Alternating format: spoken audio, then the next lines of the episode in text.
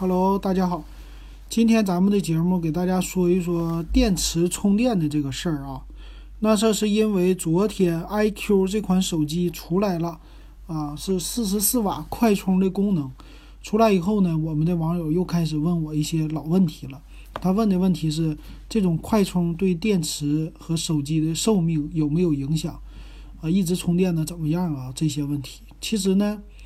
之前一直有人问这个问题啊，很多就是说我的手机，呃，经常充电会不会对手机有影响啊？电池寿命会不会下降啊？啊，我是用到什么时候充电比较好啊？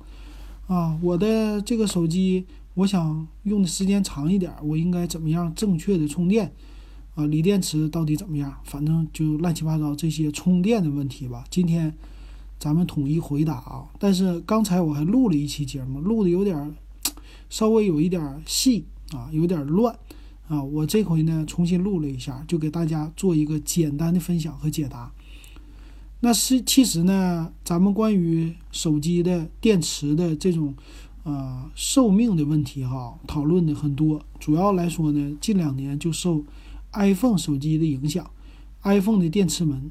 啊，这个电池门大家想必应该已经知道了啊，就是因为 iPhone 把自己家的手机电池告诉你已经不耐用了，啊，你的手机呢我就自动给你降频，为了防止你手机自动关机，降频以后手机就卡了，卡了以后呢，大家就发现这手机该换了，那就说白了呢是 iPhone 搞的一个小把戏啊，这是苹果搞的，搞这个把戏呢就是想让你换 iPhone，现在已经心知肚明了，大家好。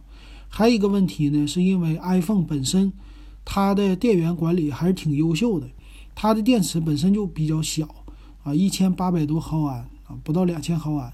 那现在一个安卓呢都是三千多毫安，但是 iPhone 相对来说省电，但再省电，它的电池一旦有损耗了，它的毫安数下降了，它毕竟还是啊，相对于来说的，在重度使用下，它的消耗还是过快了哈。所以导致你感觉这 iPhone 用不了多久，三两个小时或者七八个小时都不到啊，这 iPhone 就需要充电了，经常要带一个充电宝。那这是不是我经常充电的问题呀？啊，这就不是这些问题。那简单就来给大家分享一下吧。啊，如果你觉得我这节目还不错的话，欢迎加咱微信 web 幺五三，一块钱儿一块钱儿就可以进群。好。那首先呢，大家对于锂电池这种印象，就说，哎呀，经常充电对电池不好。这种印象从什么时候开始的呢？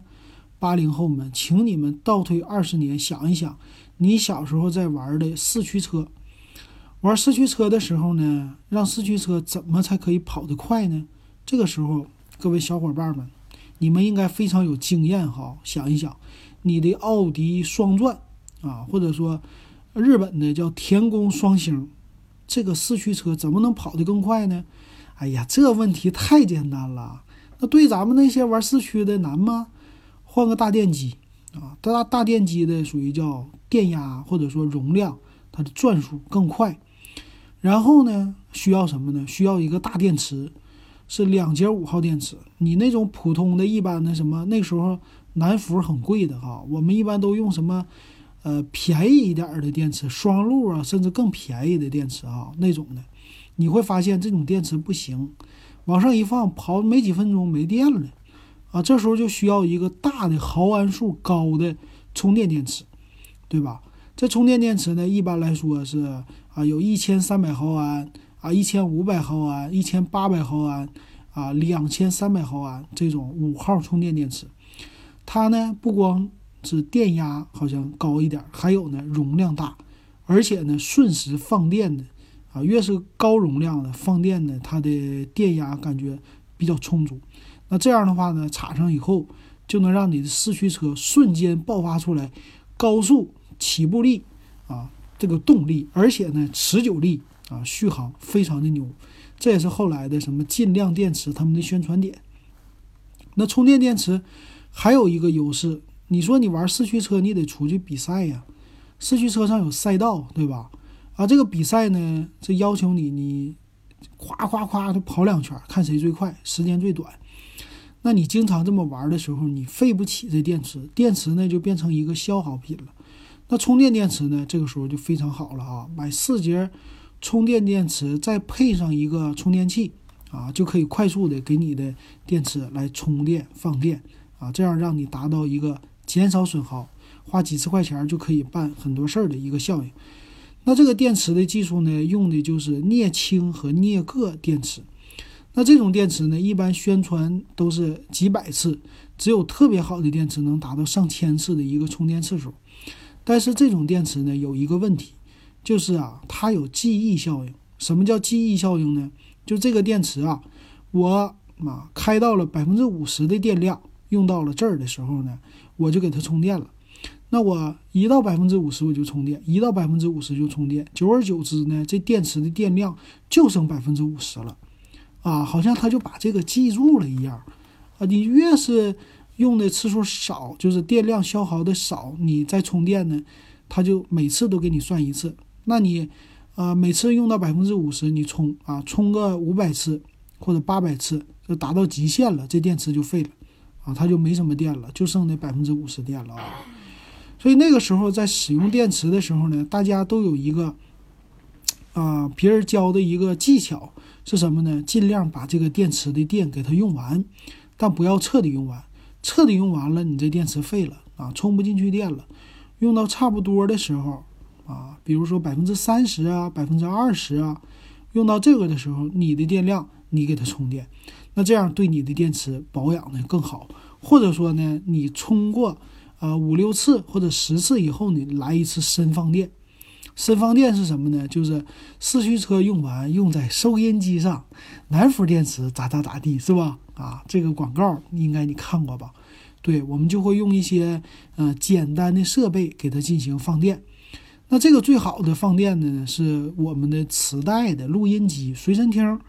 随身听有一个好玩的地方，就是你在听歌啊，一旦你的电量不够了。他听歌就嗯，就这么慢慢悠悠的了啊，播放的。你问我爱你有多深，后边我爱你有几分？哎，知道了。完了，电量不够了，赶紧赶紧赶紧啊，赶紧充电换电池。哎，这个时候达到了深度差不多的放电啊，这就是呢咱们玩四驱车的经验。那把这个经验呢，后来呀。随着手机的进步之后呢，我们就出来了锂电池，叫锂离子电池。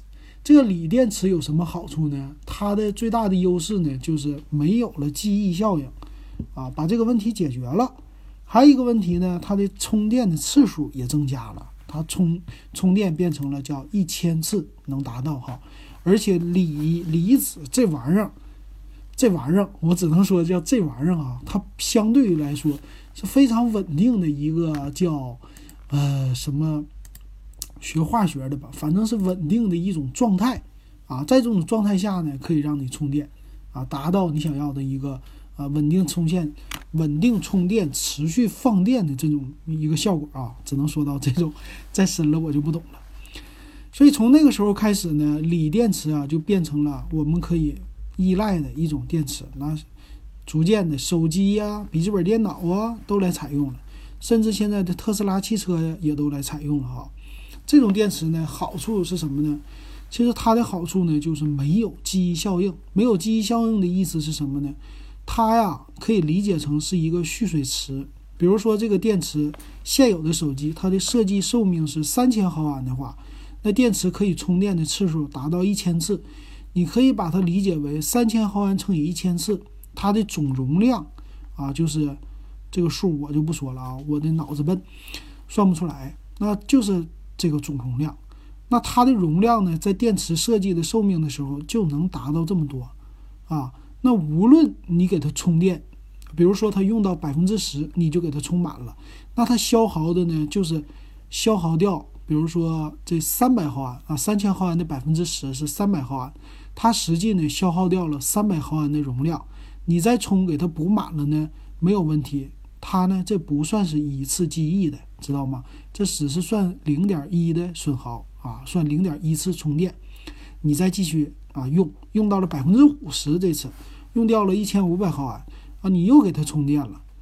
这个时候充电呢，它失去了一千五百毫安的呃这个容量，实际呢等于说啊，它失去了零点五次的一个充电次数啊，是这么来用的，这么来累加的啊，这是锂电池最大的一个好处，也是和镍氢镍铬电池最大的不同。